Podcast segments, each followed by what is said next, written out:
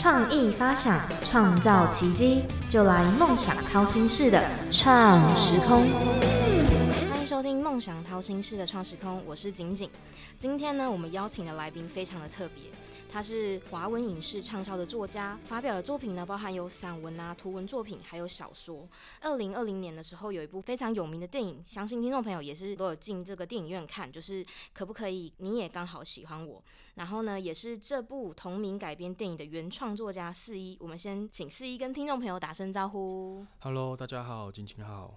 其实要邀四一，算是我非常久的一个想法。看过您很多书，觉得您写的书都很疗愈，这样子。很开心你这么说。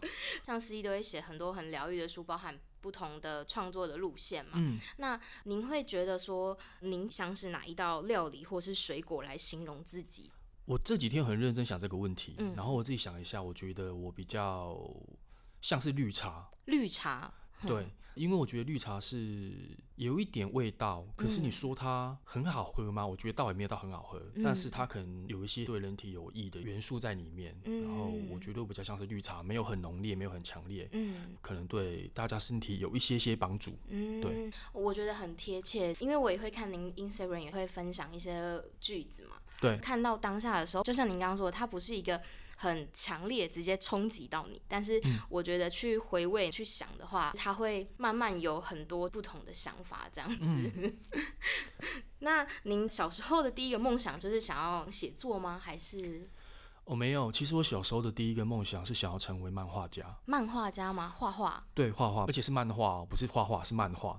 对，主要是因为小时候其实我是看漫画长大的。嗯。对画画跟漫画很有憧憬。嗯。求学过程就去读了视觉传达设计科系，就是美术相关科系，主要是因为喜欢画画，想要当漫画家的原因。对，那这也跟就是您后来出的书有一些是图文的作品，也是有一些相关嘛，就是想要实现您想要画出来的东西，在您写的书里面嘛？对，一部分其实是这样，就是我觉得除了用文字写作之外，图像的转化跟文字其实有点。不太一样，嗯，读者在看的时候感受也会不太一样。本身因为是设计相关科系，也可以画一些插图，那或许可以把这两方面做一个结合。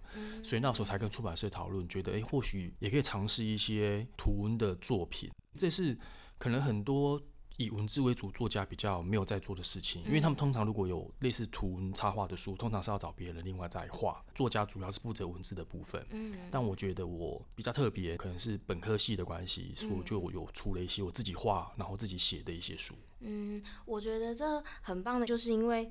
可能有一些年轻人，他们对于读书不是这么喜欢，就是可能要看很多字。因为我本身很喜欢您的图文创作的书籍，然后我觉得我现在看桌上就有一本。对，就是 练习喜欢自己，就是我看您的第一本书，然后很喜欢，然后我就推荐给我朋友，然后他们可能就说：“哦，我不是很喜欢一直看文字。”我就说：“可是它里面就是有一些图，所以你们可以搭配着看，可以推动一些可能不是这么喜欢阅读的人尝试去看这样子的书。”对，其实那时候一部分也有抱持着这样的想法，就是因为现在。可能大家的阅读习惯跟我小时候其实已经不太一样了。真的很多人没有那个习惯，一开始读很大量的文字。嗯，图文书的确就像静静说的，它或许可以是一个媒介，可以让那些可能平常没有阅读习惯的朋友，他可以借由图书，字比较少，然后又有一些插画，嗯，他可以比较轻松跟比较不会压力那么大的去看一本书。或许借由这个媒介，他之后能有办法去读文字量更大的书，让我觉得如果也能够做到这件事的话，我觉得会很棒。嗯，那刚刚我们还有提到说，您的作品可不可以？你也刚好喜欢我，有被改编成这个同名的电影嘛？那您看到你自己的作品出现在大荧幕上面，您自己有什么样的感受吗？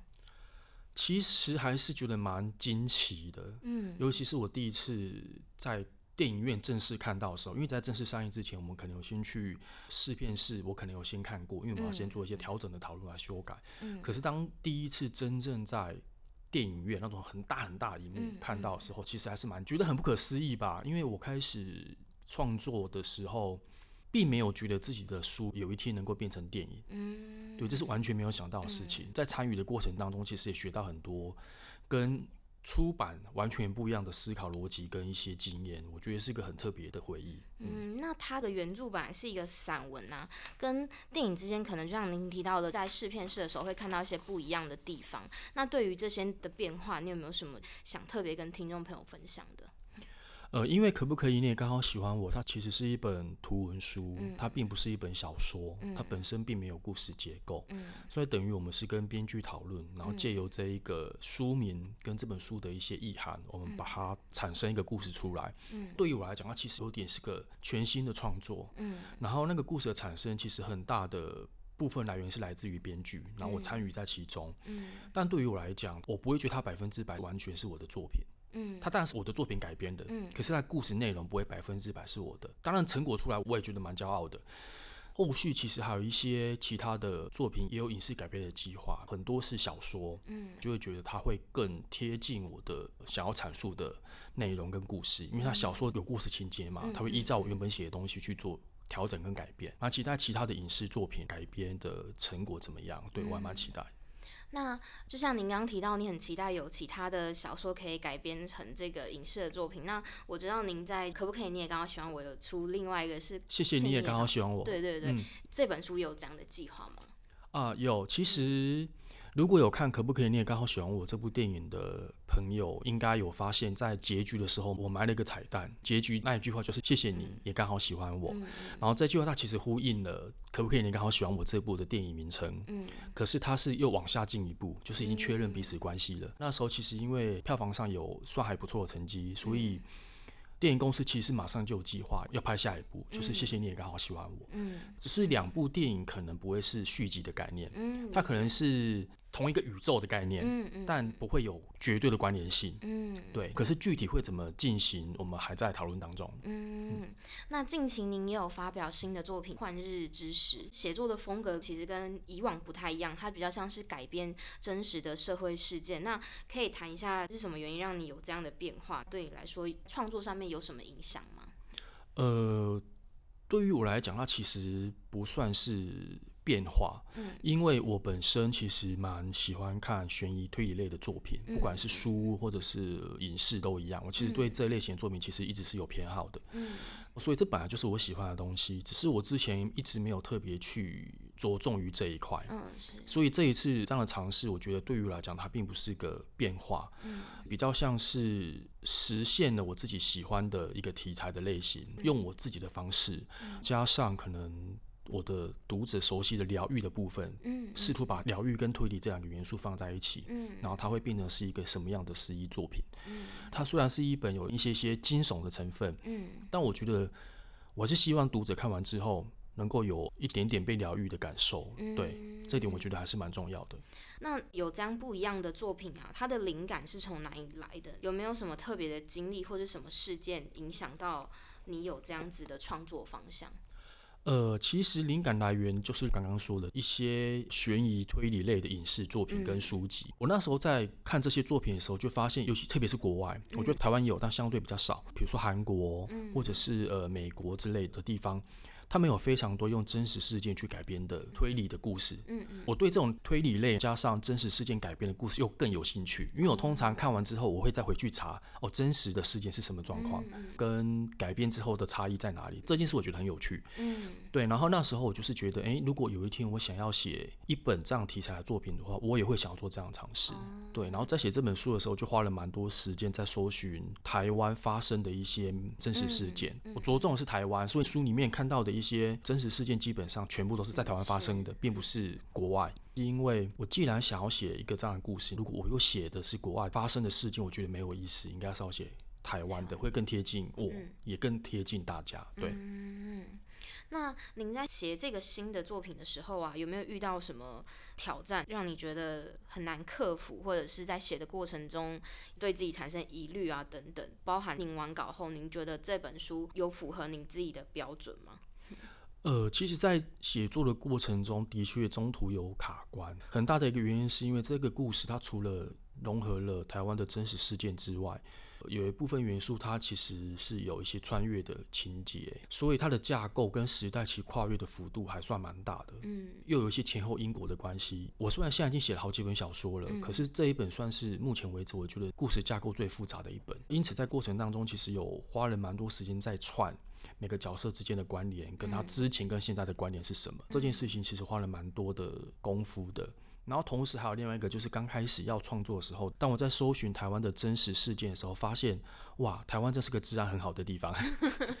因为你比如说我们很常看的韩剧，有很多那种很恐怖的杀人犯之类的嘛，对不对？对。可是，在台湾，你想象一下，其实相对来讲，我们很少很少。嗯。对，台湾是一个很棒、治安很好的一个地方。嗯。所以那时候在搜寻这些真实事件的时候，其实一度有遇到困难。嗯。因为案件可能不够多，或者是有些案件好像太简单。哦，它不容易转换成一个故事的题材，嗯，所以其实是蛮难的。加上《欢日之时》这本小说，它其实是用了好几个案件串在一起，它不是单一案件写到底的。是，对。那所以要如何把这些案件组合起来放在同一个故事里面，这其实都花了蛮多的时间。另外一方面，在写作的时候，因为刚刚有提到嘛，这是一个放了很多真实事件进去的一本书，所以我在写的时候也是有尽可能提醒自己写作。不应该是过度的娱乐化，或者是去消费那些事件。嗯，对，下笔的时候尽可能注意提醒自己这些事情。嗯，就像您刚刚提到的这个真实的事件，我相信台湾还是有很多观众，他们对于真实事件，不管是改编还是剧情，都很有兴趣。包含可能在 YouTube 上面都会看一些在讲述这些事件的一些影片。对，所以我相信听众朋友应该也是非常期待您这本书里面的内容，这样子。希望大家会喜欢。那您觉得这次的？新作品会想跟读者分享其中的什么核心的意涵？呃，我觉得我这一本书刚有提到嘛，它虽然是有推理的元素，但是同时也融合了大家比较熟悉我的疗愈的元素。嗯，然后我觉得这本书我有一个中心主旨，其实是想要跟大家分享的。在这本书的应该是最后一页，我们临时补上去的一句话，我现在是用口语的方式讲出来，没有那么精确，可是意思大概就是我们会变成今天的样子。嗯。都是因为被以前的人爱着所留下的痕迹。这本书的中心思想是这句话。我会想要特别跟大家分享，是因为我觉得我们每个人好像或多或少都会有一个念头，觉得如果我今天能够回到过去，然后能够去改变一件什么事的话，嗯，好像自己会更幸福，嗯，然后自己会变得更好，嗯，好像或多或少都会有这个念头。因为每个人一生长大的历程当中，一定会遇到很多让自己后悔的事情嘛，对不对？是，对。可是有时候我也会觉得。我们在人生成长的道路上遇到的每件事，都是有意义的。嗯，只是那个意义可能你当下不会马上发现，你可能是要在三年后、五年后，等你回过头的时候，才会发现说，哦，原来当时发生的那件事情让自己很痛苦，让自己很难过、很伤心。但是其实它教会了自己一些什么事情，让他变成今天的自己，然后可能变得更坚强，变得是一个更喜欢、更爱自己的一个人。所以，因此我觉得我们或多或少都会有想要改变过去的念头，但我觉得。或许我们更要学习的是去珍惜现在自己的样子，不要一味的否定过去。你现在的样子其实是一个很棒、很好的样子的，对。我觉得四亿的书就是应该说很走进心里吗？像您刚刚有提到说，您现在的样子都是过去别人爱着你的痕迹留下来的。对，我觉得很多人应该看到或者是听我们的节目听到的话，也都会很有感觉。不管是家人或者是你的对象，他们都曾经因为很爱你。所以你才会有现在，不管是什么习惯啊，或是个性啊。所以我觉得四一的书吸引人的地方，就是能够走进人的心里。所以我自己就很爱看这样子。谢谢。那我们知道四亿过去有很多就是刚提到疗愈性的作品，这些作品是反映您个人的生活吗？还是有哪一个特定时期的思考？呃，我的作品基本上跟我的。真实生活的连结度其实没有这么的强，这是我写作的习惯。嗯，有些作家他可能作品其实写的都是他发生的事情跟发生经历。嗯，但就我来讲，我的创作其实跟我的真实经历是没有直接连接在一起的。嗯，但是思想方面其实是有同步的。虽然我经历了一些事情，我没有把那个事件写出来。嗯，但是我会写的是我经历了那个事件之后，我的想法有什么样的转变。嗯，我其实会比较着重的是我的想法转变这件事情上面。所以。我的每一本书其实或多或少的确是我呼应了我那时候的心境，嗯，但可能我不会把真实的经历写进去，可是会跟我心境有关系，嗯，对，这也算是阅读我书的读者，如果他看我书看很久了，也可以看到其实是一个某种程度的成长的历程吧，嗯。嗯嗯。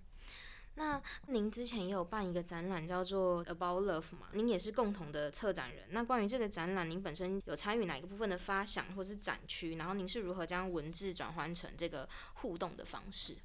呃，这一个听说爱情展其实是。我从头到尾都有参与，譬如展区的规划跟设计，展区的内容应该有哪些东西，其实是有跟策展公司做了蛮多次的讨论。嗯，在讨论的过程当中，其实我们会发现一件困难的事情，可能如果有去看过展的朋友，应该会发现，就是大部分的展览其实是跟图像有关。嗯，可能是画。嗯或者是艺术品、雕塑品，总而言之，它应该是一个具体的形象明确的东西。嗯，但是今天我是一个作家，所以我要展的东西应该是要跟文字有关。嗯，但是文字你怎么把它转化成一个展览，这件事其实是非常困难的。嗯，在我的印象里面，也应该不是很多人有用作家身份去办一个展。是对，其实非常少。所以那时候我们一开始在讨论这个展的时候，其实就花了很多时间在聚焦这件事情。嗯。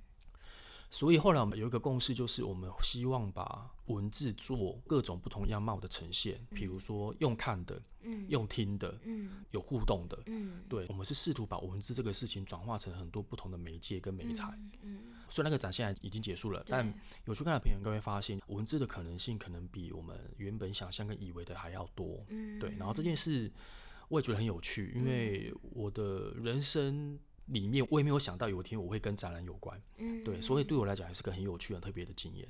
因为我自己本身喜欢去看很多不同的展览，看您的展的时候，我是真的觉得印象深刻。包含说，我自己也是用听的，前面是有您画的画，然后还有是一格一格上面有字，然后要投那个球，嗯，对，就是我觉得每一个展区的那种。用心跟给你的那种感受，整个展都让我印象深刻。我相信有很多您的粉丝也很期待您下一次再办展这样子。我也希望有 机会，但其实啊，办展真的很不容易，对，真的很不容易。那您刚刚有提到您近期也有发表新的作品吗？那这个作品未来有什么活动的规划，或者是新书的发表会，或者是讲座，可以跟听众朋友分享吗？